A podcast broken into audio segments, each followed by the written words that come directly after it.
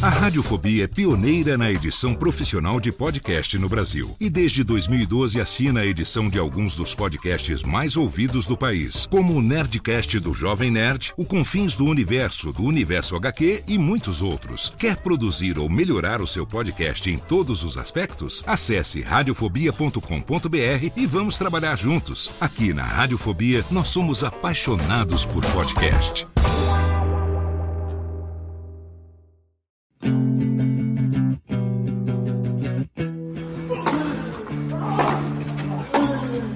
Começa agora o Backhand na Paralela, o podcast sobre tênis que vai além das quadras. Apresentação de Jeff Paiva e comentários de Ariane Ferreira. Ready?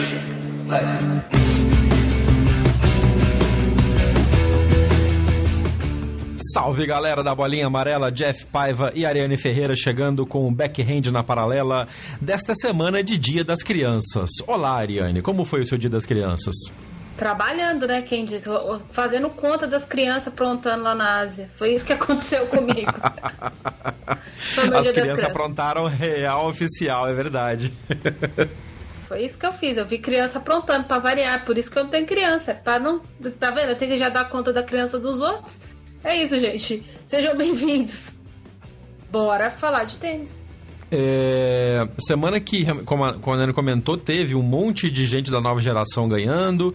Tem até um, um, um comentário que a Ariane estava fazendo antes de começar a gravar, que eu quero muito que ela faça agora durante o programa, que é calma, basicamente é calma com o andor que a coca é de barro. É meio isso, né, Nani? É total. O santo é de barro, a menina só tem 15 anos.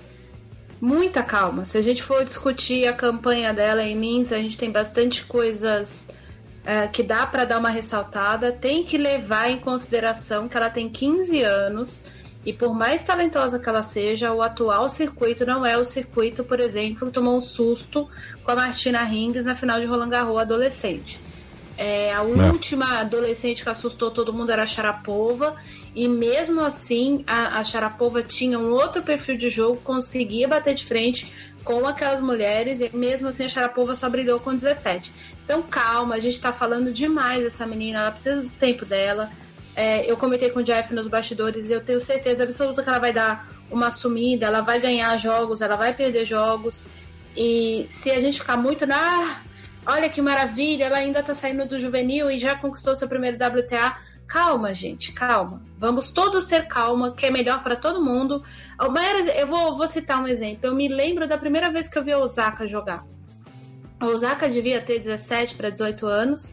E o curioso de ver a, a, Osaka jogar era porque vinha o burburinho de que tinha uma japonesa negra no circuito. E, e, e, realmente, tipo, é uma coisa ba bastante inédita, tipo, achar um, um japonês naturalmente loiro. É uma coisa que basicamente não existe. Então eu fui assistir por isso. E já se via muito do que se vê, e mesmo assim a Osaka patinou bastante para chegar onde chegou. E chegou uhum. onde chegou depois de, de dar vários gaps interno, seja ele mentalmente, seja ele dentro da equipe, tecnicamente. Então, a Coco tem muito para caminhar ainda. É muito talentosa, mas talento no, de 10 anos para cá no circuito não é suficiente.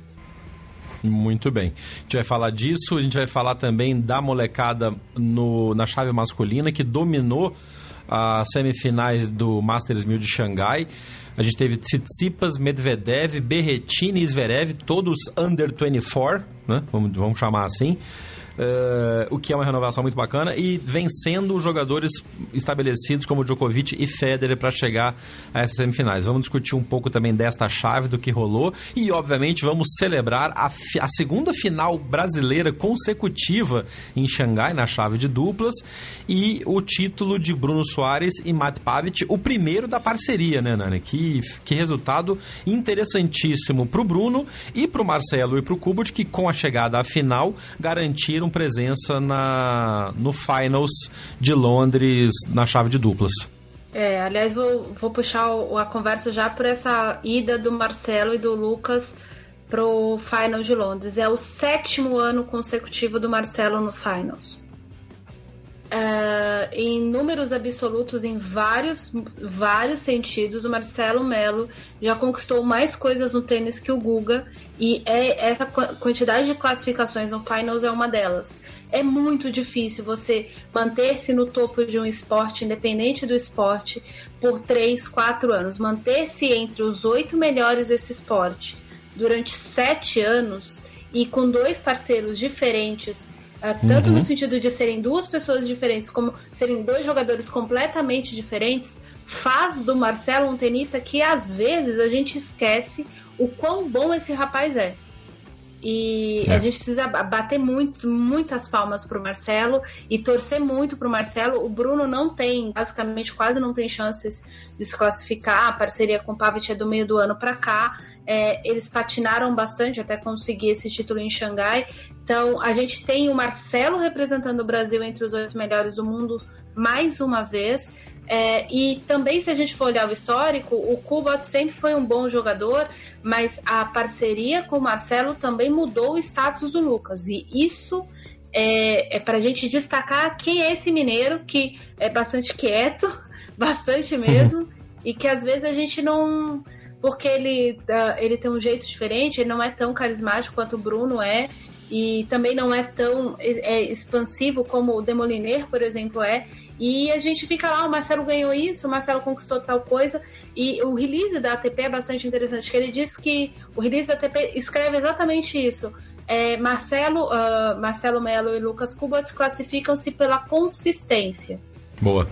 E, e aí eles fazem, uh, inclusive, um recap de que uh, nos Masters 1000, o Bruno, o Marcelo e o Lucas raramente ficam nas quartas de final, eles sempre vão adiante.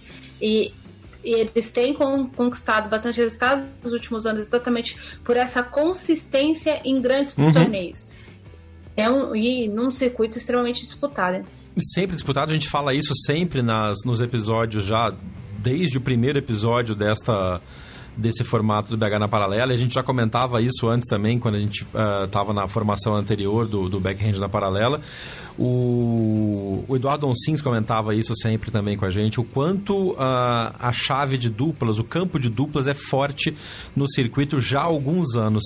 E aí acho que uma coisa que vale a pena destacar em cima disso que a Nani comentou é que a dupla do Marcelo e do Lucas é só a segunda dupla a garantir matematicamente a classificação para o Final. São oito lugares, a coisa está disputada e a única dupla que já tinha garantido a participação no É exatamente a melhor dupla do mundo, que são os colombianos, o Cabal Fará, que ganharam praticamente tudo que disputaram esse ano, campeão de Grand Slam, campeão de Masters 1000, uh, e, e, garantiram a vaga matematicamente uma semana antes só do que o Marcelo e o Lucas. Então, se eles não têm tantos títulos quanto os colombianos, é muito forte isso que, que você comentou, né? Da consistência e que foi destacado na matéria da ATP. A consistência de resultados do Marcelo foram dois vice-campeonatos nessa gira europeia, né? Porque eles foram vice-campeões também na na semana retrasada em Tóquio? Não, em Pequim. Pequim. Agora não lembro. Em Pequim, em Pequim. Pequim. Foi duas semanas. Pequim. Isso. Então foram Pequim e Xangai, dois vice-campeonatos consecutivos, o que é um resultado absurdo em cima da, da do, do quão forte é o campo de duplas nesse período e já ser a dupla, a segunda dupla garantida no Finals. Parabéns para Marcelo, parabéns para o Lucas. Uh, de novo, eu já comentei isso algumas vezes em episódios anteriores uma das grandes chances de você acompanhar o desenvolvimento desses jogadores, da equipe que o cerca, é seguir alguns desses caras no stories do Instagram. E o Stefan Duel, que é o fisioterapeuta deles, é, posta sempre muita coisa acompanhando o Marcelo e o Lucas e os exercícios de recuperação e, a, e, e a, o trabalho de fortalecimento que o Marcelo e o Lucas fazem nos intervalos, nos treinos, entre as viagens, é muito forte. Então, assim, dá para compreender o quão essa, essa, essa consistência da dupla polonesa-brasileira. Exatamente. Fala galera, aqui é o Bruno Soares e você está ouvindo o Backhand na Paralela. Bom, já que a gente está falando então da chave de duplas, vamos puxar para a final e para a campanha que Bruno Soares e Matt Pavitt fizeram na, na verdade, na gira asiática inteira, né? Não foi só o título dessa semana coroa o bom trabalho, mas eles já vêm alcançando bons resultados nos últimos, nas últimas semanas, né, Nani? Exatamente. Aliás, eles têm, inclusive foi uma, um dos comentários do do Bruno assim que conquistou o título, que é exatamente isso. Ele falou na para ATP, na entrevista do título para o site da ATP, que eles vinham conquistando boas vitórias, eles na verdade vinham jogando bem e no fim o que não estava acontecendo era que os resultados não estavam chegando. É, e realmente o, o, Bruno tem razão. Em alguns jogos eles jogaram bem não conseguiram ser efetivos, decisivos, por coisas que a gente inclusive já comentou em outros episódios do podcast, que é o fato do Pavic e o Bruno ainda estarem se entendendo em quadra. Mas a vitória que eles tiveram essa semana sobre os colombianos, eu acho que ela é bastante emblemática a respeito do, do quão bem eles estão jogando. Porque eles ganharam com bastante autoridade do, do Cabal e do Fará. Fala, Jeff. Beleza, parceiro? Cara, primeiro título pra gente. Obviamente, título é, é sempre um momento muito, muito bacana, é, de muita alegria, né? principalmente de Master 1000. É, eu acho que essa semana para a gente foi muito importante em vários aspectos. Né? A gente, desde que começou a parceria, a gente vem com um discurso que a gente vem jogando bem, a gente vem jogando no nível alto, não estava conseguindo encaixar as vitórias, mas acreditava que, que a gente estava jogando no nível alto. E, e, por mais que a gente acredite nisso, né, fica sempre negócio de, pô, será mesmo? Será que a gente está enxergando isso direito? Essa semana serviu para provar para a gente que a gente pode né, jogar nesse nível, ganhar das melhores duplas e estar tá brigando pelos, né, pelo lugar mais alto, pelos, pelos maiores torneios, pelos maiores títulos. Uma semana ultra especial, não perdemos num set, é, jogamos super bem, quarta semifinal, um nível absurdo de tênis. Então muito feliz com tudo isso. Espero agora poder continuar embalado nesse ano, né? Conquistar mais alguns bons resultados para encerrar o ano bem e fazer um planejamento bacana agora de um, de um ano inteiro ao lado do, do Mater. Tá aí o Bruno Soares falando com a gente diretamente de Xangai, contando um pouco dessas semanas que levaram à conquista do título e dessa expectativa, como a Nani comentou agora há pouco, de que vinham jogando bem, mas estava faltando ainda alguma coisa. Parece que essa coisa está chegando. Uh, é, é, engraçado ver o, o, Bruno do lado de um parceiro diferente depois do Jamie, depois de tanto tempo, e ganhando agora, né? Eles fizeram, inclusive, a semifinal contra o Jamie Murray e o, o Kupski. Uh, ganharam bem e foi. Acho que, acho que é, é, isso mesmo, um pouco do que você falou, Nani. Foi uma campanha que é, coroou essa, essa fase nova do Bruno do lado do Pavic e serviu meio como virada de página total, porque eles enfrentaram o ex-parceiro na semi e ganharam do parceiro de, de Copa Davis agora na final, né? É, exatamente. O que é. O que mostra que eles estão conseguindo entender bem quadro. Aliás, um outra, uma outra coisa que você acabou de citar, o Skupski e o Jamie Murray, também a gente tem que dar uma, uma destacada nessa dupla. Desde que eles começaram a jogar bem juntos, uhum. eles estão uh, conseguindo resultados, quartas de final, semifinal. Uh, então, é, é uma a separação fez bem tanto para o Jamie primeiro fez pro Jaime, depois pro Bruno, mas o Bruno agora se encontrou com o Pavic, o que é bastante bacana. E essa coisa, assim, agora eles têm que dar uma celebrada mesmo, porque é bastante trabalho duro e às vezes o resultado não vem, você fica com aquela. Provavelmente vem aquele fantasma de eu não tô conseguindo resultado, mas a gente tá jogando bem, mas a coisa. O que, que é que não tá acontecendo e tal. E aí eu queria chamar a atenção para uma coisa que eu até comentei com o Jeff antes do episódio começar, que no Twitter o Todd Woodbridge, que é australiano, um dos maiores duplistas da história, até o surgimento dos irmãos Bob e Mike Bryan, eles, ele e o irmão, o Mark Woodbridge, eram os maiores. Aliás, não são irmãos, gente, eles só são australianos. É, eu tô ficando maluca. Só, é, é, só a coincidência da primeira parte do sobrenome. Exatamente. Era os Woods, mas era o Woodbridge e Woodford. Exatamente. Eu tava tentando consertar agora que eles não são irmãos, mas eles são... Aliás, eu acho eles, eles bastante parecidos, de tanto que eles jogaram juntos. Mas eles eram a, a dupla, a maior dupla da história, assim, disparado. E ele brincou com o Bruno, ah, parabéns e tal. Isso tem. Acho que isso aconteceu pelo almoço que nós tivemos uh, no último fim, fim, de semana. Ele comentou a mesma coisa pro Pavic. E algumas coisas aconteceram nessa semana no jogo do Pavic e do Bruno que deu uma afinada entre eles. E, e talvez tenha sido, inclusive, por essa conversa que o Woodbridge fez, comentou, porque ele tá de fora, ele é duplista, ele jogou muitos anos, é extremamente premiado. Talvez ele tenha percebido alguma coisa ali e deu uma dica para eles que ajudou. Uh, porque realmente ajudou, porque resultou. É, cara, quanto à conversa com, com o Todd, foi, foi interessante, cara. Sempre ajuda, né? A gente estava almoçando junto e eu fiz algumas perguntas para ele, ele, ele perguntou também como é que tava na dupla, da mudança e tal.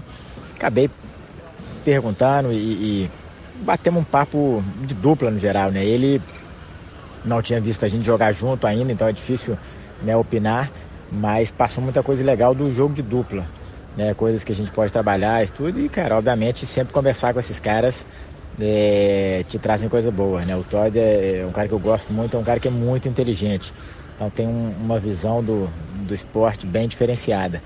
É, mas, é, é, obviamente, é difícil colocar em prática né, o que ele falou sem, sem conhecer a gente, né, sem estar dentro da quadra com a gente. Mas acho que de uma forma geral, óbvio que a gente sempre consegue né, pegar várias coisas legais e várias dicas bacanas que a gente pode tratar de implementar no, no nosso dia a dia, no nosso jogo. Pois é, e, e nada como ouvir quem entende e ter resultados rápidos, porque o primeiro título do Bruno e do Pavic veio muito mais rápido do que nas outras parcerias que ele tinha, né, em termos de número de torneios disputados depois que eles começaram a jogar juntos, né? É, exatamente. O que é. Porque no caso do P, do Peia, uh, dava para entender, são era, o P era bastante antagônico em relação ao Marcelo, o, o Jaime não era tão diferente do Alexander, e o Pavic também não é tão diferente dos outros dois antigos parceiros do Bruno. Talvez o sucesso também tenha a ver com isso. Mas é óbvio que. Quando... Saber escolher o parceiro. Exatamente. Quanto mais você conversa e quanto mais dicas, quanto mais pessoas experientes você ouve, isso serve para qualquer coisa na vida. Uhum. A chance de você acertar mais cedo é muito maior. E a gente torce porque o Bruno, o Bruno é um tenista que, bom, a gente não precisa nem ressaltar o quanto ele é bom. E o Pavic é um croata que meio que fica é, escondido muito pra gente do público brasileiro, porque o Dodi é teoricamente o melhor duplista da Croácia e porque a gente vê muito, né, o Bonachorit, o Marin Cilic tendo resultados e tudo mais, mas o Pavic é um jogador de uns anos para cá que tem se mantido bastante equilibrado em, em, em termos de resultados. E na Croácia se fala bastante dele, se respeita muito esse rapaz como, como tenista. E eu, para mim, eu acho que o Bruno acertou na escolha. É. Eu também acho. E, e, por uma e nem foi decisão dele, né? Porque como a gente já comentou, foi o Jamie que resolveu chamar o papo, né, para pra eles ir procurarem outros caminhos. E como você mencionou mais cedo, tá funcionando para os dois, né? Então as duas duplas sendo bem, bem representadas e chegando, chegando em bons resultados em muito pouco tempo. Exatamente. Até porque o, o Jamie ainda soube escolher o Skupski, o Skupski certo. Tem isso também, né? Tem isso. Oh, that is Então vamos falar da chave de simples de Xangai, onde a molecada dominou, né?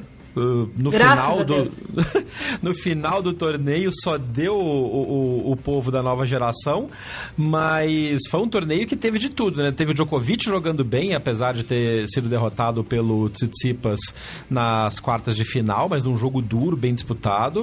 Uh, o Fonini fez uma campanha muito, muito boa, ganhou do Murray, ganhou do Murray e ah, gente, eu preciso contar para vocês, não sei quem acompanha a gente no, no, no, no Twitter Twitter, eu e a Nani, viu que no dia do jogo do Fonini com o Murray, daquela treta toda e tal, que o Fonini falou, o Murray replicou, o Murray mandou o Fonini calar a boca na rede. É, e aí a gente entrou numa, numa, numa, numa discussão meio. Não é discussão, mas são pontos de vista diferenciados. E até acho que vale a pena recuperar isso agora pra gente comentar um pouco sobre isso.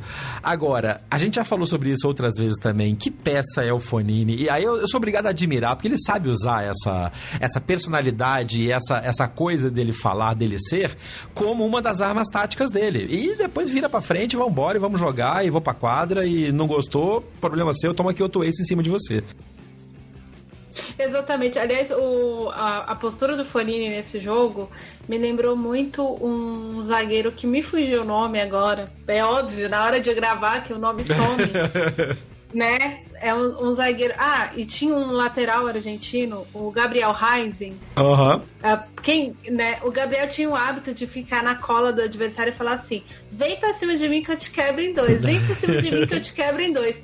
E ele normalmente entrava de carrinho nos adversários, mas ele sempre. O, o Reis tinha essa qualidade de saber dar carrinho na bola. Só que a galera ficava com medo. Esse maluco veio de um carrinho, veio dois, o terceiro, o, o atacante, o ponta direita do, do, o ponta esquerda do outro time, porque o Reis jogava do lado direito, já dava uma encolhida na perna. E, e não, ninguém passava dele, porque ele, ele usava muito mais o terror psicológico e um ou dois atos ali para conseguir dominar o adversário do que qualquer outra coisa. E o Fonini fez isso com o Murray. O Nelinho fazia isso também. O Nelinho, na primeira, na primeira falta, segunda falta que ele ia cobrar no jogo, ele dava no meio do cara base da barreira. Ele não, não mirava no gol, ele mirava na base da barreira. E aí na terceira, quarta falta, o cara baixava e ele botava por cima. Mesmo esquema. Marcelinho, Mar, Marcelinho Carioca era menos violento, mas também era nesse esquema. É. Ele, ele, também ia sempre no cara que ele ia, ele, ele ia bater por cima, porque uma hora o cara baixava. É, então, assim, é, é óbvio que uh, o Fonini não ameaçou o Murray nem nada, mas o que, que o Fonini fez? Uh, só para quem não viu, caso alguém não tenha visto. Uh, Vamos lá. Eles estavam trocando bola, o Murray estava perto da rede, e aí o, o Fonini uh, meio que gritou no meio do ponto. O Murray não teve, segundo o Andy Murray, disse ao The Times, horas depois do jogo, o Murray não tinha certeza se era o Fonini que tinha gritado. Então ele olhou na direção do Fonini. O Fonini perguntou para ele: Você tá me olhando por quê? Porque o Murray tinha acabado, por conta do grito, segundo o Andy Murray, ele errou o golpe. E aí o Fonini pergunta pro Detalhe que isso era no 5 a 5 no terceiro set. Sim. E o Murray tinha acabado de quebrar o, o saque do Fonini. Isso. E era game Aí... point pro e era game point pro Murray, para ele fazer 6 a 5 e ir para fechar o jogo. É. Aí que acontece? O, o Fonini falou isso para ele e eles continuaram jogando, o Fonini quebrou. Aí aí o Murray meio que deu uma. O Fonini quebrou de volta, isso. O Fonini quebrou de volta. Na hora de 6-5, né? Foi, foi trocar de lado, isso, tomar aquela foi. água. O Murphy foi conversar, foi reclamar com o Fergus Murphy. Fergus Murphy, é, é, irlandês, o árbitro de cadeira da partida, e, o, e perguntou pro Fergus Murphy: Você ouviu? Ele não devia ter feito isso, eu tinha que punir ele, não sei o quê. E aí o Fonini virou pro Murray, segundo o Murray, e disse para ele: Eu não fiz por querer. E aí o Murray devolveu para ele, não tô falando com você. E aí o Fanini foi falar de novo que não tinha feito por querer, porque o grito tinha escapado. É, e aí o Murray mandou ele calar a boca. E aí, do jeito que o Murray mandou o Fanini calar a boca, o Fanini, do jeito que ele tava, continuou rindo dentro, no banco. Com aquela cara de deboche que ele faz. E assim, é, e aí muita gente, ah, bem feito, o Murray, uh, o Murray mandou o Fanini calar a boca, e inclusive foi esse o comentário do Jeff e eu, e que acabou foi. sendo repostado no, no Twitter. Uh, enfim, Primeiro que o próprio Murray reconheceu que ele não devia ter falado com o Fonini como ele falou, porque o Fonini estava tentando explicar para ele o que aconteceu. E, e mesmo reconhecendo que não devia ter falado com o Fonini como falou, o Murray também não retirou o fato de estar chateado com o fato do Fonini ter gritado no meio do ponto, né? É isso aí. É, então, assim, são duas coisas completamente diferentes. O Murray reconhece o erro dele e continua dizendo que não gostou do equívoco do Fonini na partida. Six games to five. And you say the same to everyone. You say that, mate, you do the same in every match, doesn't matter who you're playing. I'm listening, I know exactly, I know exactly So, so what happened? When I had a volley on top of the net, yeah. he shouts, yeah. shut up. Andy, don't, don't, don't, do that. When I have a volley on top of the net, yeah. he shouts yeah. and then tells me don't look at me. I'm like, you just shouted in the middle of the. You're telling me stuff that I know. I understand. Yeah, but he's the one. You're, you're not giving me any chance to deal with him. Huh? If you're not giving me any chance to deal with him, if you sit down, I'll take. it. So I had a volley on top of the net. So, someone, yeah, someone made a noise. I didn't know who made the noise. I looked in the direction of where the noise came from.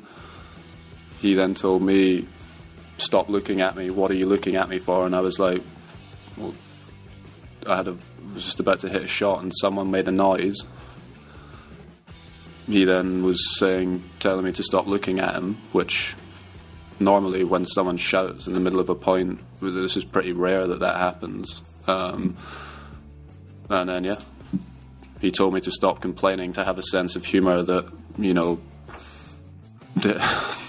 when you have a volley on top of the net, you know, you're not going to miss it. And I was like, well, I know I'm not going to miss it, but I wanted to know where the noise, the sound came from, and it came from him, which you're not allowed to do. It's against the rules. It's hindrance. You shouldn't do it. But he said that I should have a sense of humour about that, and neither of us, I, I would say in that moment, neither of us were in sort of a joking, laughing kind of mood, um, and that was that was the issue. Had. Ai, gente, ai, é muito é coisa de sensacional. Ah, ele- he said, don't look at me. Ele, ele me disse, não olha pra mim. Mas tá certo, você tem que olhar pra ele mesmo, tem que jogar Não, mas, bola. a- a- a- aí é foda, porque aí é, é fato, a jogada tá toda aqui. Eu, eu tô postando esse link no post do, do episódio pra galera ver de conta própria. O, o Fonini realmente fala, Fala. alto alguma coisa na hora que o Murray tá pra fazer o voleio alto. E aí o Murray erra. E, a- mas o melhor é o shut up! A- a- a- a cala- o cala-boca em inglês, absurdamente inglês, que o Murray fala pra, pro, pro Fonini. E a cara que o Fonini faz de não, não tô fazendo nada. É, é como você falou, é o Heinz dando o carrinho, levantando a mão e falando: não, não, não, passou nada, não passou nada. Ai, ai, ai. Mas- sensacional. Mas é, faz parte do jogo, faz parte do jogo, faz parte da estrutura. E foi, mas foi sensacional de Pô, assistir. não, mas aí, aí é que tá, tipo, aí, aí vem um comentário ah, completamente aleatório. Ah, muita gente reclamando, muita gente confundindo as coisas, tanto É. contra o Murray, contra o Fonini. Fonini já fez muita cagada em jogo, mas assim, não foi a primeira vez na Terra que alguém gritou no meio de um ponto. Aí eu fico Não. pensando. O que, não, o que não faz a coisa ser certa. A gente, foi essa o problema. Quando a gente começou a discutir no Twitter, não faz disso ser certo. Ninguém falou que é certo. Mas eu fico É. pensando na seguinte coisa: o que que acontece, o que que aconteceria com o Murray jogando pra sacar, pra, pra- tentando que, é, sacar pra fazer 5, pra fechar a porcaria do 7 na sequência, contra Denis Stomin que geme a cada 3 segundos de bola. É, pois é. É, Então, mas não então, vamos tipo- entrar nesse buraco de, de coelho, porque senão a gente vai ficar três dias falando disso. Sim, sim, mas, Mas é que- fato, faz parte da tática que o Fonini usa. E funcionou. Ele ganhou o jogo. Aí, porra, mas, mas aí que tá, presta atenção. O, o, o- a minha discussão não é nem tipo o Fanini tá certo, o Fanini tá errado, o Murray tá certo, o Murray tá errado. O Murray e o Fanini têm dias de diferença de idade. Os dois se enfrentam desde que eles tinham 12 anos de idade. O Murray pega e fala que foi a primeira vez que isso aconteceu na vida dele. Pelo amor de Deus, gente, socorro. É. É isso que eu não consigo me conformar. E, e outra coisa, eu não consigo me conformar com jogador querendo ensinar para o árbitro de cadeira, independente do jogador, tentando ensinar para o árbitro de cadeira o trabalho dele. E, e aí eu vou dar uma ressalva, porque o, o- Stuart Fraser, que é o repórter do The Times, estava em Xangai, e ele pergunta isso pro Mar, mas por que, que você estava incitando o Fergus Murphy a dar uma, uma, uma punição ao Fonini e tal, não sei o quê. Aí a frase do Fonini, ó, do Murray foi... Eu não conheço bem a regra, mas ele tinha que ter dado uma punição para ele. Então, peraí, você conhece ou não conhece a regra? né? É, Esse é o primeiro ponto. O Fergus Murphy é autoridade. É, tem, ele tem. Ele é Gold, reconhecido Gold três vezes. É, mas ele- O Gold é o top É do top, top. do mas top. nessa hora, entre Fonini e Murray, eu acho que o, o, Fergus Murray fez o mais certo, que é ficar quieto. Porque, mano, porque é simples assim, é, ele tinha que ficar quieto porque não cabe punição no caso. E aí o que eu tô querendo puxar não é nem em relação à punição ou não dada ao Fonini nesse jogo. É o fato de que, de uns tempos pra cá, principalmente depois daquele chilique patético que o Nadal teve com Carlos Bernardes no Rio Open, ah, os jogadores estão tentando arbitrar o tênis no lugar do árbitro. Em vários níveis. É. E isso tá começando a ficar chato. Entendeu? Porque, ah, você. Ele tá. Ele Tem tá, isso também. Não, tipo, eu, durante a gira, a, a gira norte-americana na, no na quadra rápida, eu vi jogador pedindo punição pro outro que passou dos 20 segundos pra sacar. Peraí, o árbitro que ligou o cronômetro. O árbitro que tá olhando pra ele pra sacar. Aí você para, porque o cara tá dois segundos atrasado. ah, pra reclamar e depois o árbitro recomeça a contagem, você reclama porque o árbitro começou a contagem de novo, porque você parou o ponto. É. Não, tá chato Então, mesmo. assim, é Tá- umas coisas muito tá- tá loucas. Tá, puxado. chato pra caralho. Tá, tá, tá, tá difícil. Mas, Enfim. enfim. fato é que. Agora, outra coisa que não pode tirar o mérito deste, deste torneio é o quão bem jogou o Murray. Sim. Né? Isso é muito bom, diga-se de passagem. Isso é, mu é muito bom Jogou muito bem. O jogo contra o Fonini já era a segunda rodada dele. Fez uma primeira rodada boa. Fez um jogo. Não, era a primeira rodada dele contra o Fonini. Não, segunda rodada. É, e fez um jogo sólido contra o Fonini, podia ter perdido em dois sets, levou pro terceiro, levou pro, levou pro tie break do terceiro, quer dizer assim, realmente ele tá tá cada vez, cada semana melhorando mais. É muito bom vê-lo de volta, né? Exatamente. Eu fico muito satisfeita agora. É, tem essa história aí do neném vai nascer, não vai nascer, e aí ele joga, não joga. Porra, terceiro filho, gente. O homem também tá sem TV em casa, né? Tá certo ele. Tá, tá certo. Ele tem dinheiro pra criar, gente. Ele tem dinheiro pra criar, tá vamos sem fazer. TV em casa o menino Murray. Tudo bem. Dona Judy tá adorando, vovó Judy. É, o Jaime tá casado há 300 anos, não dá um neto pra ela, deixa o Murray dar, tá certo ele. Tudo bem, tranquilo, tranquilo, tranquilo. Isso é, mas assim, é, e aí é, essa questão, eu só citei isso porque daí dá uma quebra no calendário dele, né? Se a criança nasce agora, É. ela vai jogar na Antuérpia, daí talvez jogue Paris-Bercy, talvez não jogue. E eu queria chamar a atenção pro fato do Murray estar conseguindo jogar bem num piso tão rápido quanto o de Xangai. É, o, Uhum. o piso de Xangai tava uma coisa horrorosa no sentido de velocidade. Não era um carpete, como a gente já teve o circuito no carpete, mas estava muito rápido. Inclusive, foi uma das razões pelas quais o Ma- o- tanto o Federer quanto o Djokovic perderam. Os dois se adaptaram menos à velocidade atual da quadra do que quem os derrotou. É, e muito disso tem a ver com as derrotas deles. É, é verdade. E foram dois jogos em que a juventude e a, ao mesmo tempo a já experiência dos dois jogadores fez a diferença de saber explorar o momento certo em cima do Djokovic e do Federer, né? Sim, exatamente, porque, por exemplo, o Titipas vinha de jogos duros. O Titipas não teve um jogo ah, um jogo assim, ai, como esse jogo foi fácil e tudo mais. E eu acho, e aí é muito a questão de achômetro, que o fato dele ter conseguido bater o Félix Ogier acima na, na, na segunda rodada do torneio, que era a primeira rodada dele, né? Porque ele, ele saiu de Uhum. Dubai. ah, foi bastante motivador, porque ele já falou que o grande fantasma dele é o Eugênio Aliassime. Ah, o o É. fantasma dele não é o Murray, não é o, o Djokovic, o Nadal ou o Federer, é o Aliassime, e nisso eu concordo com ele, porque o, o jogo do Aliassime ah, encaixa no dele de um jeito que é muito difícil ele conseguir ter controle do jogo, e ele bateu o Aliassime em dois tie breaks. É, e aí ele foi para um jogo dificílimo de saque. ah, saque, praticamente a bola, ele não conseguia devolver a bola com o Cax por conta da velocidade da quadra. E ele jogou três sets. E aí ele chegou contra o Djokovic já naquela coisa de ele conseguiu achar o tempo da quadra mais fácil por conta do dos dois confrontos. Quanto, tanto o Aliassime quanto o Kak são dois jogadores que sacam muito bem. Nas condições de Xangai, sacam melhor e são mais perigosos. E aí ah, o Tsitsipas tornou-se o primeiro jogador da história a vencer ah, Nadal, ah, Djokovic e Federer no mesmo ano no piso rápido e o Nadal no saibro. Esse, essa é uma marca muito forte. Sim, porque o Murray nunca conseguiu isso e nenhum outro jogador conseguiu isso. Ah, quando conseguia com, contra o Federer e o Djokovic, não conseguia bater o Nadal, ou o contrário. Ah, se eu não me engano, o, o- tem um, tinha uma estatística de que o Ferrer chegou a fazer as duas coisas, chegou a vencer um set do Nadal, mas perdeu no Saibro no- na tal temporada que era, eu não lembro exatamente qual é. Então, isso é bastante emblemático.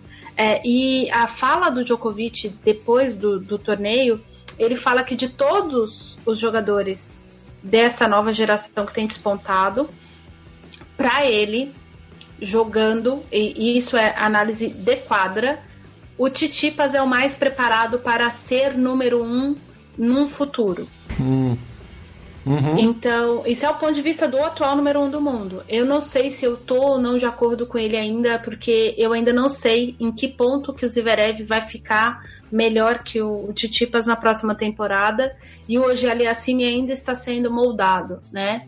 É, e eu, eu aposto Uhum. muito nesses três garotos, mais pro número um do que o próprio Dominic Thiem. Uh, acho que é mais fácil um dos, desses três chegar ao número um do que o Dominic Thiem, porque eu tinha. Apesar da vitória dele na semana passada, ele ainda é um cara muito de cyber, né? Sim, ele faz o calendário dele todo debruçado nisso. É, por exemplo, uh, ele podia encarar uma, uma chave extremamente pesada em Rotterdam, por exemplo. E com certeza ele vai optar por jogar o Rio de Janeiro porque ele sabe que é mais fácil eles tomar Será pau. que ele vem? Ele, ele já não, não, confirmou? Ah, não, o Eliassime que confirmou é, o Eliassime, é, o Eliassime vai jogar Mar é, Marcel e acho que Rotterdam. O Eliassime eu já tinha dito. Eu disse isso na hora que ele estava na lista do, do, dos torneios brasileiros esse ano, que ele não voltava.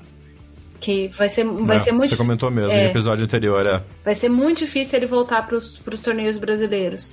Por, por uma questão. Ah, ele cumpriu a etapa dele, né? Fez o que precisava fazer aqui. Sim, que é somar ponto, conseguir é, se catapultar dentro do, do circuito ATP para ir, pra ir tomando menos pontos, para ter vivência, para entender como é que a coisa funciona, para agora começar a se arriscar e, e tomar no longo ou não uh, na próxima temporada, até porque ele tem 19 anos, né? Mas voltando pro, pro torneio de Xangai, é, eu queria fazer um comentário, graças a Deus, cara a gente com quatro garotos na semifinal. E garotos assim, né? Homens de, abaixo dos 24 anos. É, tem uma estatística, essa estatística eu acho maravilhosa. A última vez que um torneio do Masters 1000 teve quatro semifinalistas abaixo Puta, genial isso. dos 24 anos foi o extinto, porque já não é mais Masters 1000. A, a Master, na, uhum. Nos anos, na década de 90, os Masters 1000 eram chamados de Masters Cup davam mil pontos, mas era o Masters Cup. Era o Masters Cup de Hamburgo, na Alemanha. E os quatro semifinalistas. Que hoje é um ATP 500. Exatamente, baixou de nível. É, e os, os quatro semifinalistas da ocasião eram o Nicolás Lapente do Equador, que tinha 22 anos, o Mariano Zabaleta, atual vice-presidente da Associação Argentina de Tênis, que tinha 21, isso era uma semifinal. E a outra semifinal, a gente tinha dois ex-números uns do mundo. Eles já eram ex-números uns do mundo. Uh, o Carlos Moya, com 22 anos, da Espanha, atual treinador do Nadal. E o Marcelo Rios, eh, vice-capitão vice chileno da Copa Davis, que tinha 23 anos e era o mais velho deles. Uh, e aí eu, eu vou fazer duas ressalvas. Eu estou destacando aqui é a última vez que teve gente abaixo dos 23 anos e tanto o Moyá quanto o Marcelo Rios já tinham sido números já eram um. ex número um. Exatamente, isso foi em 99. Uh, ah, o Zabaleta ganhou do Lapente e o Rios bateu o Moya. Uh, quem ficou com o título foi o Marcelo Rios. É, é impressionante, cara. E aí, logo depois disso, na final deste mesmo ano, na. Não, 99 isso, né? É, 99. Aí o Hewitt foi número 1, não é isso? Sim, aí o Hewitt. O Hewitt terminou o ano número 1. E aí no ano seguinte o Guga terminou como número 1 do mundo. No ano 2000, quando ele ganhou, bateu o Agassi no, no na, na, final em Lisboa. É, ou seja, temos realmente uma passagem de bastão, uma geração chegando, chegar chegando. Porque além disso tudo, esses resultados nas últimas duas semanas confirmaram tanto Zverev quanto Tsitsipas e também o Tim classificados para o Finals de Londres, e, o que significa que a gente vai ter uma maioria de tenistas mais jovens no Finals desse ano, né? Exatamente, o que é bastante bacana pra gente, né? Uh? A gente estava esperando isso tinha um tempo já, Sim, né? aliás, deixa eu só fazer uma ressalva. Eu confirmei o que você falou e, e comecei a pensar aqui e resolvi confirmar no site da ATP. Uh, ah, eu ia te corrigir, mas não tinha certeza. Quem fechou o ano como número um do mundo em 99 foi o Agassi. Porque ah, o Leighton Hewitt virou verdade. número um do mundo depois do Google. Isso, verdade, verdade. O Leighton Hewitt é mais novo que o Google. Boa correção. Leighton Hewitt foi é, durante todo o ano de 2001 e o início de 2002. Ou seja, ainda teve um repique de velha geração então, que é o Agassi voltando, porque o Agassi já era veterano nessa época. Tinha 29 Foi anos. Naquela, daquele ressurgimento, aquele, o que era veterano para essa época. É. Foi um ressurgimento dele uh, e depois a nova geração tomou conta, porque aí depois veio Federer e Companhia Limitada, jovenzinhos na época também. Mas é, não, mas é um, é um, é um, um dado a ser destacado, sim, essa coisa dos quatro semifinalistas under 24 no Master de Xangai e tão perto do Finals, né? Como você comentou no episódio passado, a temporada da TP tá acabando. Sim, tá acabando. Então é a hora de ver quem tem balde, quem tem garrafa vazia para vender. Sim, e, e, e, falando em garrafa vazia, é mais uma prova de que o Matteo Berrettini não é o Marco Cecchinato. Não é arroz de festa. Não, não é. Belo destaque, belo destaque. Não é arroz de festa. É verdade. Esse rapaz jogou muito bem não, essa semana. Ali tem talento. Ele é muito talentoso e ele, ele jogou muito bem essa semana em condições que não são as condições dele. Isso é bom falar também, porque o jogo do é, Berretini é não é para essa quadra desesperadamente rápida. O jogo dele de quadra rápida é o de Nova York. Não é o de Xangai, o de É. Pequim, Tóquio, essas quadras cobertas que, que dão até ser, uh, cobertas ou não, mas que são extremamente rápidas, tipo Cincinnati. Esses tipos de lugares ainda ele- não são perfeitos pro jogo dele. É, e ele deu até uma certa sorte na chave, porque ele pegou adversários que também não são muito fãs de quadras muito rápidas, né? Ele bateu o Garim na, na- na- o Garim, depois bateu o Bautista Agut, depois ganhou o Dominic Thiem no jogo duro. E aí perdeu pro Zverev, já com um pouco mais de domínio do Zverev, mas foi uma na semifinal. Mas foi uma campanha em que ele deu sorte, e aí a gente já comentou sobre isso antes, já comentou sobre isso antes também. Tem gente que tem que dar sorte na chave, e o Berretini deu a sorte de pegar uma chave que casou com o estilo dele, os jogos, e dentre esses caras foi quem melhor se adaptou para uma quadra ultra rápida como essa de Xangai. É, além de ter ca casou sorte, que eu também não acho que só sorte leva alguém a, a algum Não. lugar, né? Não, ele teve sorte para usar o talento dele. Sim, sim, claro, para aplicar e tudo mais. Eu ia chamar a atenção para um jogo dele agora e o Bautista Agut. O Bautista Agut é o espanhol depois do Nadal que melhor joga no piso rápido. E para mim, eh, de todos eles é o que melhor joga mesmo, assim. E mesmo assim, o B- e ele tinha mais armas para lidar com esse piso rápido de Xangai do que o Berretini por uma questão de experiência, por uma questão de estar estreando no top 10. E essa coisa de top 10 é bom falar. O Berrettini ficou uma vitória do top 10 em Xangai, o que significa que ele pode fechar o ano no top 10. É verdade. Dependendo do que ele aprontar, principalmente em Paris, ele pode fechar o ano dentro é, da lista de 10 melhores do mundo com apenas 23 anos. E aí a gente vai ter o Tim com 26, o, o Zverev com 22 e prestes a completar 23, o Titipas com 21 e ele com 23 dentro do top 10, mais o Danil Medvedev com 23 anos e o Karen Khachanov com 22. A gente vai ter s- seis jogadores abaixo dos 27 anos no top 10. E a, fazia tempo que a gente não tinha isso. Não, e aí quem não tem essa idade, essa idade mais baixa é exatamente Djokovic, Federer e Nadal. Exatamente, é o, ou, ou seja, é o top 3 ali da, da ATP. É, a E renovação segue a tá geração perdida. E segue a geração perdida sem colocar a galera no meio, né? O pessoal é intermediário aí de entre 27, 32, 33 anos, e aí a gente fala dos, dos Dimitrov da vida, dessa galera toda, continua, já foi ultrapassada pelos meninos da nova geração, e os velhinhos estão segurando a ponta ali, mas daqui a pouco, é, é óbvio que isso vai acontecer, é, essa ordem vai mudar. Sim, a ordem vai mudar. Na verdade, a ordem já tá mudando. E aí, eu não gosto muito dessa coisa de geração perdida. Eu acho que é geração inefetiva mesmo. É, não, não é questão de perder. Talvez eles não tiveram tempo de entender o que estava acontecendo. É, eu acho que, que essa é, é a grande mudança. E aí, eu, enfim, tem um monte de coisa legal pra gente falar. É muito bom ver, por exemplo, o Alexander Zverev. Vamos já falar da outra semifinal. Ver o Sasha é, jogando bem, mesmo que seja no fim da temporada.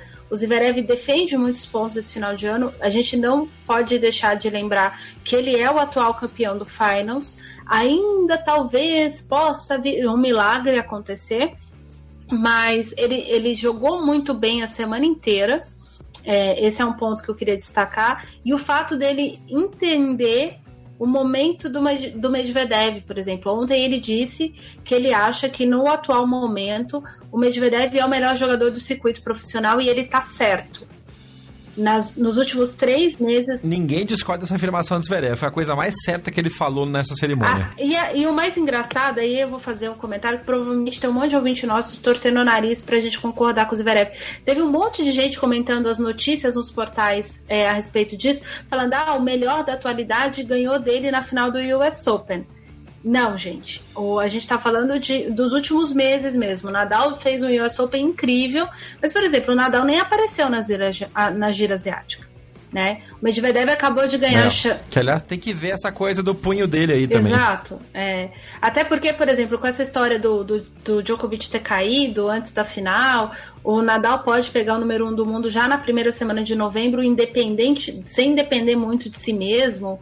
Vai depender muito do que o Djokovic fizer. Ah, não, isso tá confirmado. Tá confirmado já. Como o Djokovic não vai jogar os torneios, até porque ele tem exibições com o próprio Nadal, tá garantido que o Nadal volta número um do mundo no final de é, novembro. É, e aí é, é um tanto quanto resquício muito do que principalmente o Nadal fez no primeiro semestre. Uhum. E o que o Nadal, obviamente, fez em Nova York, porque ele foi o melhor jogador do torneio de Nova York, do US Open. Mas enfim. Sim. Mas é muito simples, é só ver a, a, o, o, ranking. O ranking, não da 52 semanas, mas o, ano do, o ranking do ano calendário. O ranking do ano calendário mostra o Medvedev como o melhor jogador da atualidade. Exatamente. Simples assim. O homem tá ganhando. Tem quantos jogos que ele não perde? Ou ele ganha o torneio ou ele não, ou ele não joga? Então, assim, o cara é, é back to back to back campeão. Exatamente. É isso, ele é o melhor da atualidade mesmo. Não tem o que falar. É, ele, ele teve.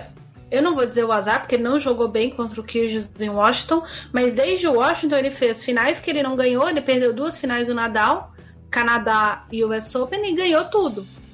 É. Então, tipo, não tem muito assim o que falar. E outra, ele é o principal favorito agora em Moscou, com torcida em casa. Você acha mesmo que ele não vai só se ele tiver alguma estafa física para não ganhar o título de Moscou? Com todo respeito ao resto do povo da chave. Que é outra pergunta que a gente tem que se fazer. Quando é que o físico do Medvedev vai abrir o bico? Porque o homem é feito de titânio, né? Ele não para, velho. Ele não para. Mas você sabe que eu conversei, eu, tá, eu tô tentando arrumar um jeito de conversar com umas pessoas da equipe dele. E uma das pessoas da equipe dele me confidenciou que ele pratica reiki. É mesmo? E você que não faz. É, e você que não sabe o que é reiki, escreve no Google R-E-I-K-I e descobre o que, que é. É uma coisa da medicina tradicional chinesa que tem a ver com energia. E eu já fiz uma sessão de reiki, minha gente. E eu tava exausta no dia que eu fiz a sessão de reiki.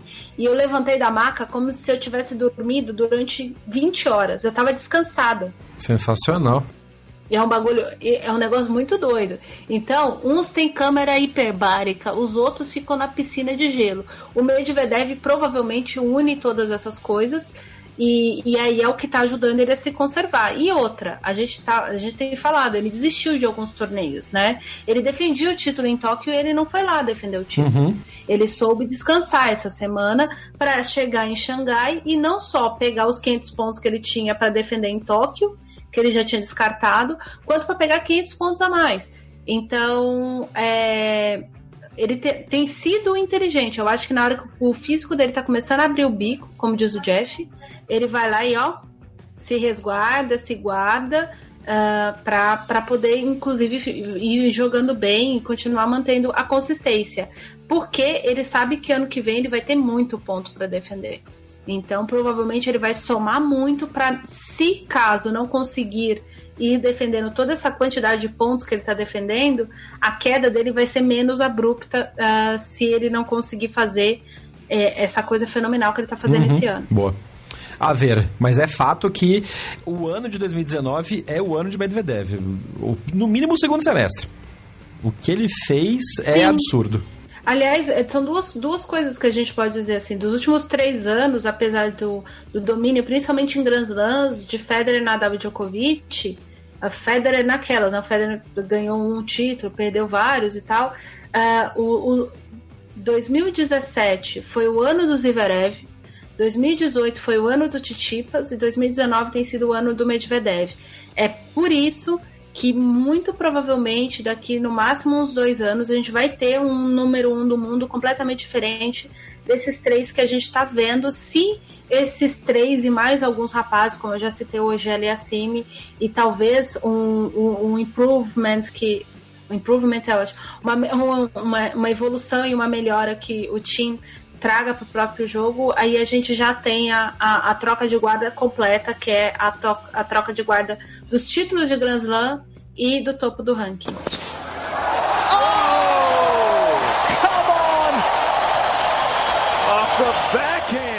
E se é para falar de virada de ranking, se é para falar de virada de geração, não dá para não citar o título da, do torneio WTA desta semana. Foram dois WTA disputados a semana, um na pujante cidade chinesa de Jiang, Jiangping. É isso? É assim que pronuncia? Tianjin. É. Tianjin. Tianjin. Vencido pela vencido pela sueca Rebecca, Rebecca Peterson. Rebecca Peterson que ganhou da Heather Watson. E você fala, nossa, mas que final emocionante, Jeff. Então. Só que não. Só que não. Mas o torneio não tava cheio de mambaia, não. Tinha Carro Garcia, a Peterson ganhou na primeira rodada da Venus Williams. Quer dizer, é um daqueles torneios depois de grandes eventos de WTA em que alguns jogadores, algumas jogadoras top jogam, mas é a hora que a galera do meio do pelotão costuma se destacar. E a Peterson soube usar bem essa oportunidade, ganhou da Heather Watts e venceu seu primeiro título de WTA. Sim, e a, a Peterson tem é, eu até, a gente comentou sobre ela, acho que em março ou fevereiro, porque ela deu um azar danado. Ela pegou a Serena Williams em vários sorteios de chave. Foi, logo na sequência. Coitada. É, ela, ela se vingou da família, né? Pra... Sim, aí ela foi lá e mandou a, a, Vênus de volta para casa, de Tianin direto para casa. É, o, o, jogo foi um jogo que teve algumas paradas, teve parada para chuva essa final em Tianin, Tianin é, então isso mexe muito com o humor e com o físico das jogadoras. Ah, além de, obviamente, o grande resultado para a Rebeca e para o tênis sueco no geral, porque desde que o Robin Soderling deu uma sumida, tem, tem sido bastante difícil para dar uma engatada ali, né? Apesar dos irmãos Zimmer e, e, toda, toda coisa que a Suécia está tentando fazer e não consegue fazer, a, o título é extremamente importante para o tênis sueco, que é um tênis de bastante tradição, mas é interessante de ver a Heather Watson numa final de, de WTA, né? Porque, caramba, tipo, essa menina é. Sempre achei muito marketing em cima dela, acho que pelo fato de ser britânica, é, e o fato da Judy Murray adorar ela. A Judy Murray simplesmente é apaixonada pela Heather Watson, ela deve ser uma pessoa fantástica mas mostra também que essa coisa da penúltima semana do ano é aquela semana em que você, você que tá ali com pouco fôlego, que não jogou tantos jogos assim no ano, você tem que mostrar serviço e a Heather Watson conseguiu fazê-lo. É isso aí. Que é o mais importante. Antes tarde, tá na... antes tarde do que nunca. Sim. E a outra vencedora da semana foi quem monopolizou praticamente todos os comentários com respeito à WTA e provocou uma reflexão muito importante da nossa comentarista Ariane Ferreira. Coco Gauff, no seu penúltimo torneio do ano, porque ela está batendo no limite né, de torneios que ela pode jogar, sendo menor de 16 anos, pelas regras de profissionalismo da WTA, entrou como look loser, ou seja, ela perdeu o último jogo da chave qualificatória de Linz, na Austrália, e aí a desistência da Maria Sakari na primeira rodada abriu uma vaga de, de Lucky Loser, ela entrou na chave e foi campeã. Pois é. E aí? Calma. Primeira coisa, vamos ter calma. Eu quero, antes disso, eu quero fazer só um seguinte comentário. A gente vai falar da Galf e tal, não sei o que, vamos falar das, das peripécias, de as maluquices de Ariane Ferreira a respeito de uma menina de 15 anos. Vamos bater palma pra dona Oleona Stapenko, a Helena Stapenko. De... Grande Aliona Stapenko. Eu ia falar disso mais pra frente, mas vamos, vamos bater palma e vamos bater palma para Marion Bartoli. Exatamente, as palmas aqui são para Marion Bartoli é, a Bartoli acertou. Entrou como treinadora da, da Ostapenko. Ela tinha falado no início do ano que ia começar a, a ser treinadora de juvenis. De repente apareceu em Linz conversando com a Ostapenko, dando treino para Ostapenko. E a Aliona começou a jogar com um pouco mais do potencial que a gente viu no em Roland Garros 2017. Eu tive a benção de ver pessoalmente e depois sumiu. E aí a Bartoli foi lá e na conversa levou. E a cara da Ostapenko é sensacional nas fotos dos jogos. A Bartoli falando e Ostapenko, é mesmo, é mesmo. Ia lá e fazia, e virava pro box e falava, caralho, funcionou.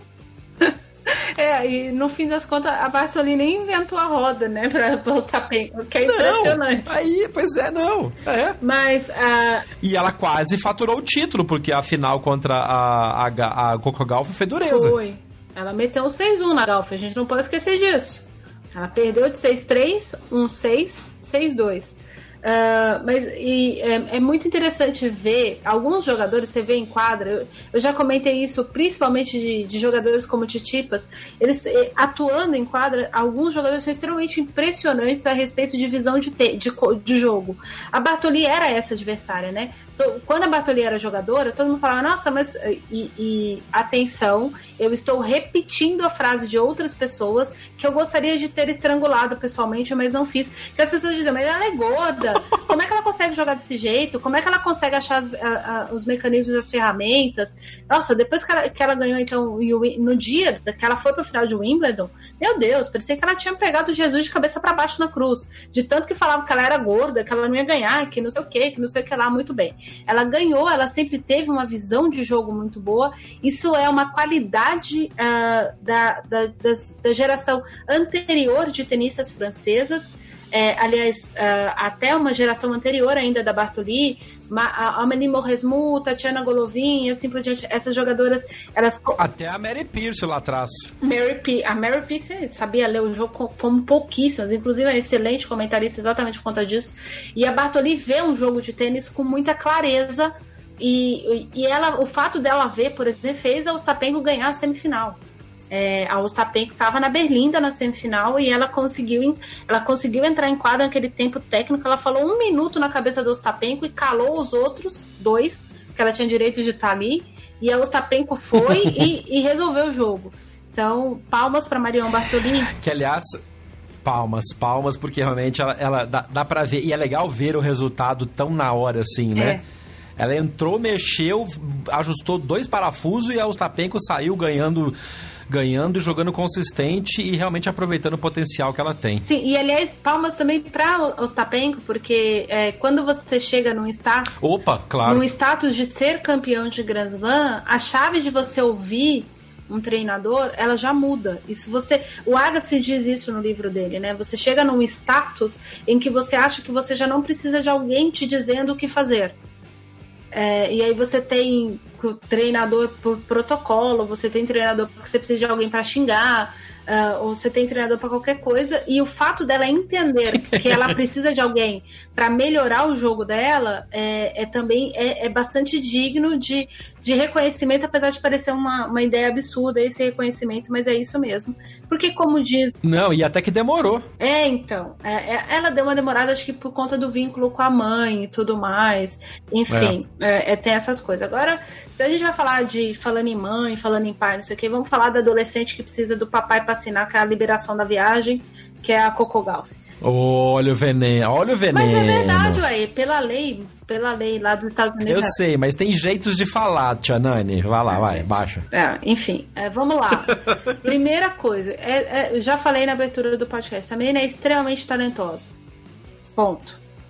Não tem o que discutir. Quem discutir, quem começar a discutir potencial técnico dela, realmente sabe o que está fazendo. Ela realmente tem um potencial técnico impressionante. Segundo, ela é uma jogadora, apesar de ela não ter essa leitura de jogo que eu disse que, que a Batoli, por exemplo, tinha enquanto jogadora, ela não tem esse tipo de coisa, não é todo mundo que tem. A Serena Williams, por exemplo, não tem isso uh, apesar de ter apurado, mas não é tão apurado assim. A Galf é, demora para entender o que está acontecendo com a adversária, mas ela é uma jogadora que conhece as próprias ferramentas. Isso é muito bom. Porque tem muita gente. Com 15 anos só, quer dizer, ela tem muito a descobrir ainda, mas ela já sabe a ferramenta que tem, então ela vai, ela vai ter o trabalho só de saber usar as ferramentas, diferente de quem precisa ainda descobrir quais são as ferramentas que, que, que tem. É, né? tem gente com beirando os 30 ainda que não sabe o que está fazendo no circuito com certos golpes que tem. Tem gente que realmente tem uma dificuldade de reconhecer e ela, ela já reconhece isso. E ela reconhecendo as qualidades dela, inclusive, a torna muito mais fácil ela lapidar coisas o que é extremamente perigoso para o resto do circuito feminino. Mas a gente tem que ter calma, né? A Galf está agora na chave, inclusive na chave de Luxemburgo, ela vai aproveitar a última semana do ano para jogar a última possibilidade de torneio do circuito profissional é, lá uh, em Luxemburgo, num torneio que tinha como grande destaque a participação da Maria Sharapova, que acabou desistindo com lesão. A Galf estreia contra a Ana Blinkova, que é uma tenista russa Uh, mais, obviamente, mais velha que a, a nossa querida Coco Gauss, mas é uma, uma tenista que com 17 anos deu uma assustada, fez uns, uns resultados muito bons uh, em ITFs, começou a ganhar convites em WTAs, teve algum destaque, pum, foi abduzida por um buraco negro e agora ela voltou. Que é uma coisa que você falou que pode acontecer com a Galf, né? Pode, e se acontecer, vai ser até bom, né? Para ela fomentar essas coisas que ela ainda não tem bom, para ela se calejar, porque estando calejada fica muito mais fácil para você jogar. Eu acho que assim, é incrível e a gente quando vê uma pessoa extremamente talentosa, a gente fica empolgado mesmo, mas calma, gente, tem que ter muita calma. Por que, que eu tô falando isso? Não só pela, pelo fato de pressionar uma garota de 15 anos, não é isso. É porque a chance de todo mundo se decepcionar com ela por nada é muito grande. Claro. E o, fa não é o meu problema não é nem a empolgação. O problema é a frustração da galera. É, mas esse... Porque a frustração ela é muito mais pesada. Uhum do que a empolgação é. e a cobrança. Ah, você pode fazer tal coisa. Do que, ah, você devia ter E outra coisa, coisa, também, é, para a gente fugir um pouco da, dessa, dessa especulação é, pop, é, de populares, o público vai sempre pedir, desde, dos, do, desde a época do, do, do Coliseu, o povo, o povo quer ver o gladiador novo que vai ganhar o gladiador velho e vai entrar até que vem o próximo novo e vai tirar. Isso é um fato. Outro fato é que a, a Coco está amadurecendo de uma maneira muito rápida, mas seguindo, na minha opinião, pelo menos, seguindo os passos que tem que seguir. Ela está se fazendo valer dessa regra de que ela só pode jogar X uh, torneios até completar os 16 anos. Então, ela jogando no Luxemburgo agora, por exemplo, ela só pode voltar a jogar no Australia Open. Porque ela vai ter estourado a cota de torneios que ela pode jogar que não sejam um Grand Slam. Além disso, ela perdeu na última rodada do quali de Linz para gloriosa alemã Tamara Korpat, que foi derrotada na primeira rodada da chave principal exatamente pela Aliona Ostapenko. E aí, a, com a desistência da Sakari, a Coco entrou na chave, venceu a, a Suíça Stephanie Vogel por 2 sets a 0. Depois deu sorte porque a Kozlova desistiu do jogo quando estava 1 a 1, então a Coco avançou com o retirement e aí sim veio o grande desafio da Coco, o primeiro grande desafio que foi ganhar da Kiki Bertz, que era a cabeça de chave número 1. E ela ganhou da que jogou mal. Que jogou mal. E depois ela ganhou da Petkovic, aí sim jogando bem. Sim, e a, e aí depois a Ostapenko com essa, esse mix de nova Ostapenko e velho Ostapenko, que fez 6-1 no segundo set e depois saiu do jogo. Sim, e aí, uh, no caso do Ostapenko, a, a Ostapenko está oscilando muito. A vitória a, em cima da Andrea também tem muito a ver com o momento da Andrea. A Petkovic tem um tempo que está perdida. Quando ela está diante de um jogo muito grande, acontece alguma coisa em quadra e, e não, não sei o que acontece com ela, tipo, não, o, o jogo não resulta. É, e é muito triste, eu não sei se é Mas quando... isso não tira o mérito da Coco. De jeito nenhum. É, é, foi o que eu te falei nos bastidores. O fato da Bertens ter jogado mal não classificou a Galf. Porque eu já vi gente, inclusive gente da qualidade da Bertens, que é uma jogadora extremamente consistente, ganhar jogo jogando mal. Porque o adversário não soube ganhar. A Galf soube ganhar. E isso são coisas que a gente precisa é, ressaltar. Mas eu, eu não sei, assim, é, eu tô vendo um movimento de marketing muito, muito grande em cima dela. Os americanos estão desesperados para arrumar uma negra para substituir a Serena Williams. Tentaram fazer isso com a Stephens antes da Stephens conseguir semifinal no Australian Open. É, e isso faz muito tempo. A semifinal no Australian Open que a, que a Stephens tinha conseguido foi em 2012.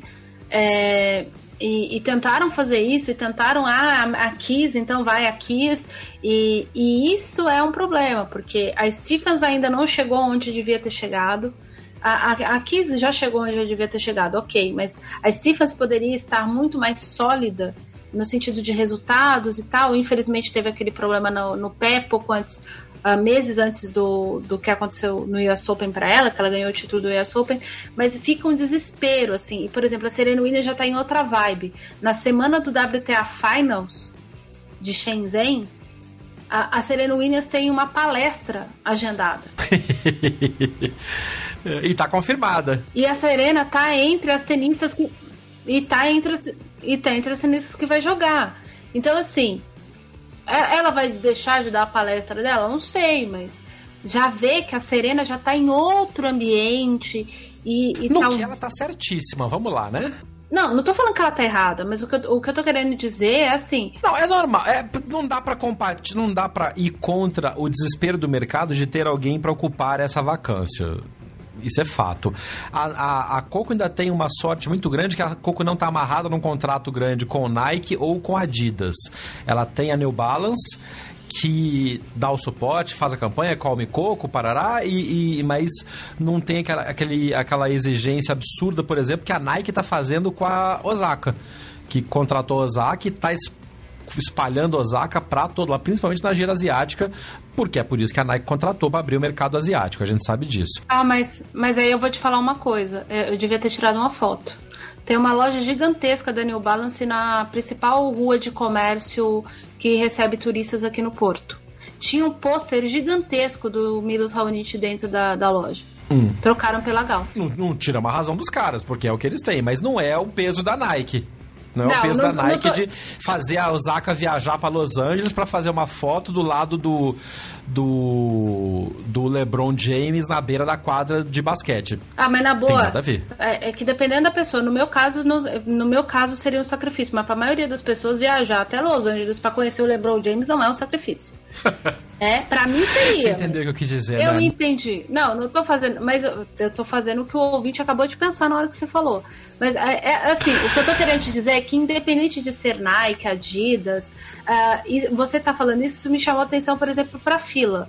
A fila fechou um contrato com o filho do Borg, o Léo tinha 15 anos. Ah, anunciaram, o Léo vai jogar de fila, não sei o quê. Uma das cláusulas de contrato é o Léo, nem na Suécia, é a principal cara da fila. Isso foi uma exigência do Borg. Por quê? Porque o garoto Boa. tinha 15 anos. Então, assim, ah, é. vocês querem patrocinar? A fila tem uma história muito. O, o, é, a fila, inclusive, diz que foi pela história que construiu com o Borg, porque o status da fila mudou com o sucesso do Bjorn claro. Borg como tenista, que eles propuseram um patrocínio para o uhum. rapaz. Ok, tudo bem, vamos aceitar. Só que o Borg, peraí, devagar com andou que o santo é de barro. É é meu filho, vamos segurar a é. onda. É. A família da Galf tem uma, um histórico de atletas é, universitários e não de atletas profissionais. Eles uhum. não têm a visão que a família Borg tem. E independente se é a New Balance, podia ser, sei lá, Sérgio Tatini voltando pro esporte. É, é, pressão de qualquer jeito. A menina, que, aliás, a menina é norte-americana, tem 15 anos, é o pôster gigantesco de uma loja em Portugal. É, bom, era o Raonic antes, então, né? Vamos lá. Não, mas, mas o Raonic foi top 10 durante quantos anos? Você tá entendendo a diferença? Tô. É, o Raonic é um status, a Galf é outro. É, é, isso que eu tô querendo dizer. Assim, é óbvio que eu acho massa pra caralho, como feminista, toda vez que, ó, ok, nós achamos que essa menina é mais importante que o menino em alguns momentos. Né? Entenda, querido ouvinte, é, é, não tem a ver com o fato de mulheres serem melhores que homens, não é isso que eu tô dizendo. Mas é que é bom, é importante a gente ver que o tênis feminino e qualquer outro esporte não vive só da Serena Williams. É óbvio que não. Mas ela tem 15 anos, cara. Ela tem 15 anos, e é isso que eu tô querendo dizer. É, é a mesma coisa que eu dizia antes de ter podcast, antes de fazer qualquer coisa, quando a Bia tava com 18 anos e a galera dizia que ela ia ser top 50, né?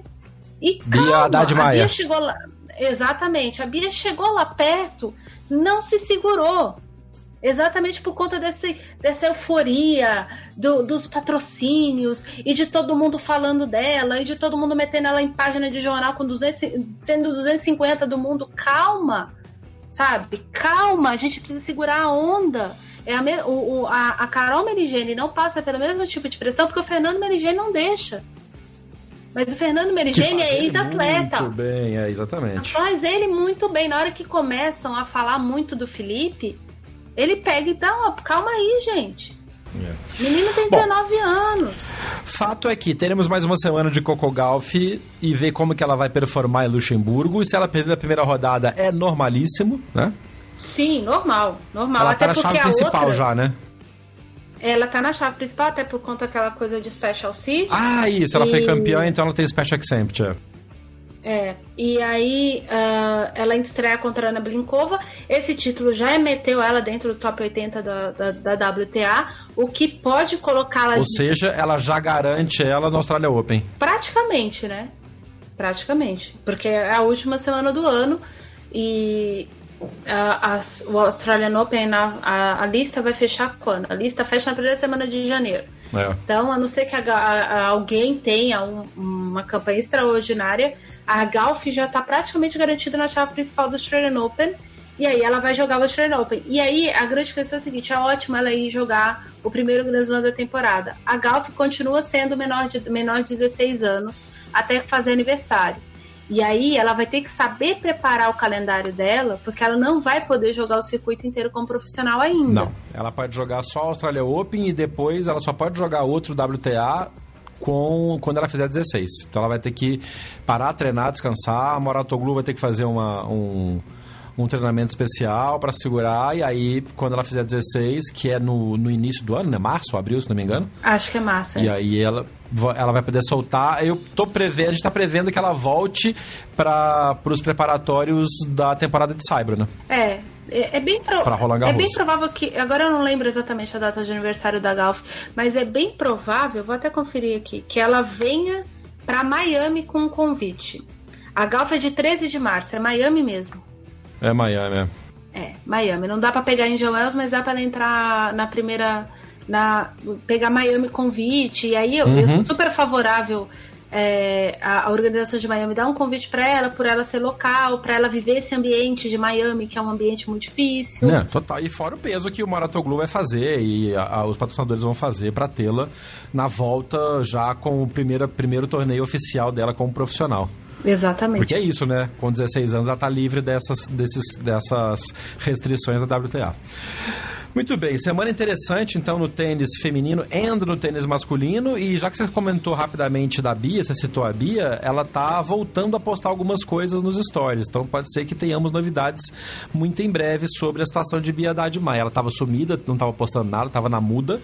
E dessa semana que passou agora, ela andou postando alguns stories, umas coisas de superação. Vamos ver o que que. se é que vem alguma coisa de notícia da, da brasileira. Que, brasileiras que tiveram mais uma semana interessante, né? A gente teve mais títulos e performances boas de jogadoras brasileiras nesse circuito ITF, né? Um resultado interessante que foi a Thaisa Pedretti, que foi vice-campeã no ITF 25 mil de Claremont, nos Estados Unidos. Perdeu para a britânica Kate Swan por 6-1, 6-3. Uh, mas foram duas, uh, duas vitórias sobre tenistas top 250, o que fez com que a Thaisa vá para 30 pontos a mais no ranking da ITF feminino é um resultado muito, muito interessante. Ela já fez oito finais esse ano, sete delas em quadradura e já ganhou três títulos. Está sendo um ano interessante para a Thaisa, né? Sim, está sendo um ano bastante interessante para ela se solidificar, né? Ela teve umas temporadas que ela fazia algumas boas semanas e logo em seguida começava a perder vertiginosamente de primeira rodada e tudo mais.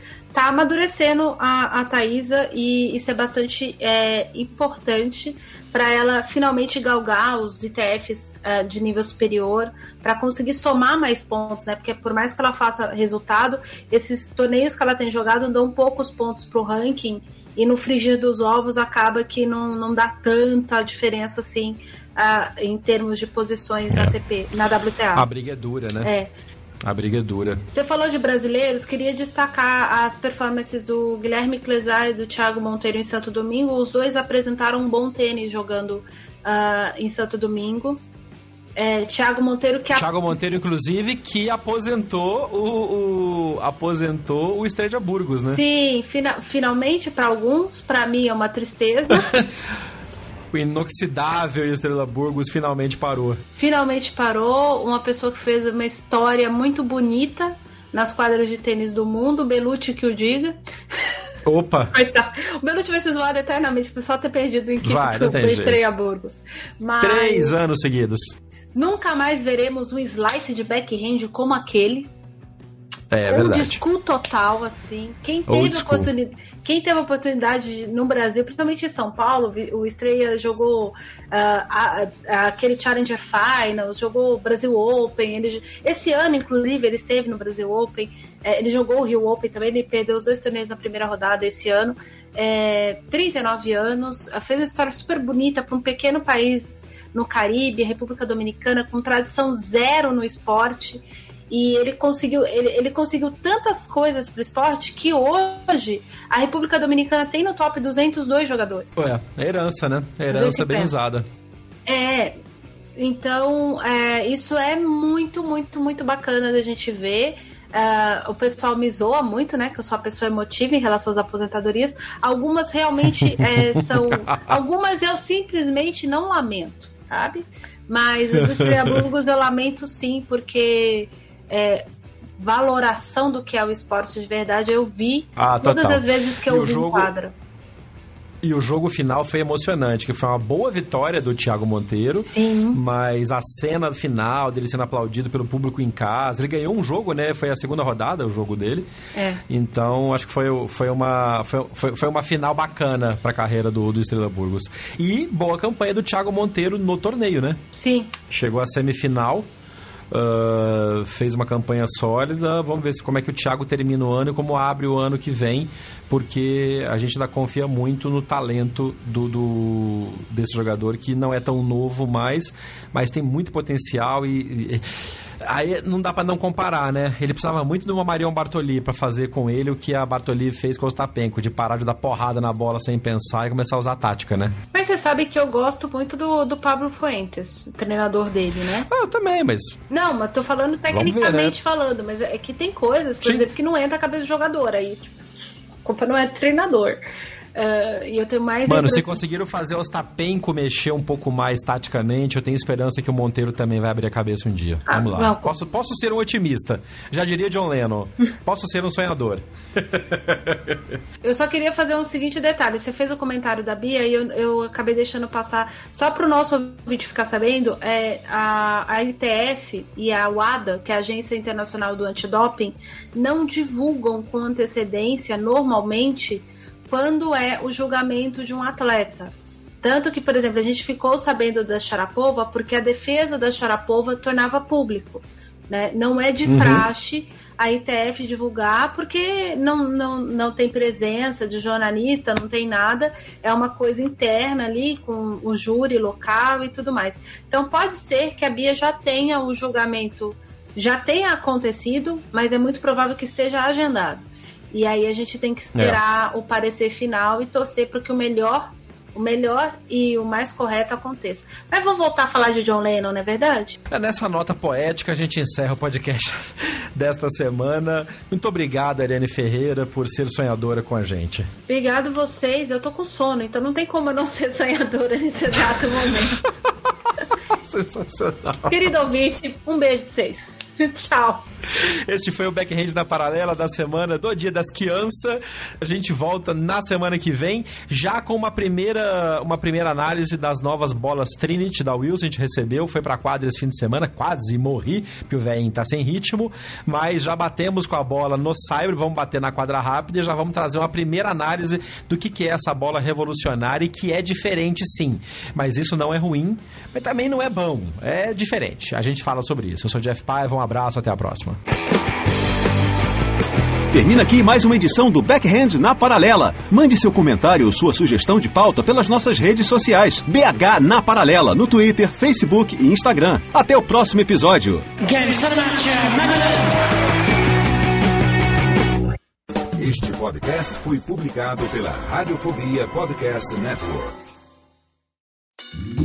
Oi, eu sou o Antônio Viviani e quero convidar você a ouvir o nosso podcast Voz Off. Desde julho de 2017, eu e meu amigo Nicola Lauleta temos o prazer de conversar com as grandes vozes do rádio, da TV e da publicidade do Brasil e trazer suas histórias até você. Se você, como nós, é apaixonado por locução, acesse vozoff.com.br e acompanhe nossos episódios aqui na Radiofobia Podcast Network.